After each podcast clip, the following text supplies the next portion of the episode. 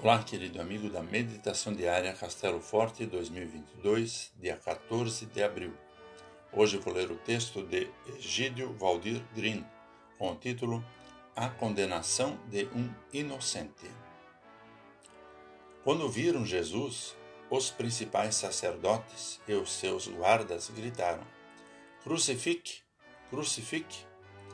Pilatos repetiu: Levem-no daqui vocês mesmos e o crucifiquem, porque eu não encontro nele crime algum. Conforme o Evangelho de João 19, versículo 6. Na história da paixão, vemos as pessoas pedindo para Pilatos libertar Barrabás e crucificar Jesus. O pedido é atendido. Um criminoso é libertado e um inocente é condenado. Um ato de injustiça que Deus transforma em perfeita justiça.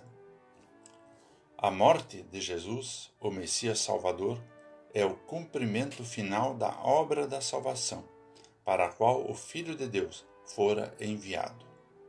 Assim fora estabelecido o sacrifício do justo pelo injusto, a morte do Cordeiro inocente como pagamento pelos pecados de toda a humanidade.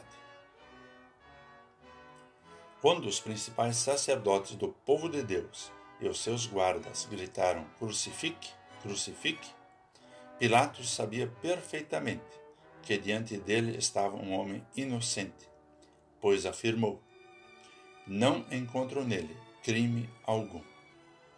Mesmo assim, o entregou para ser morto.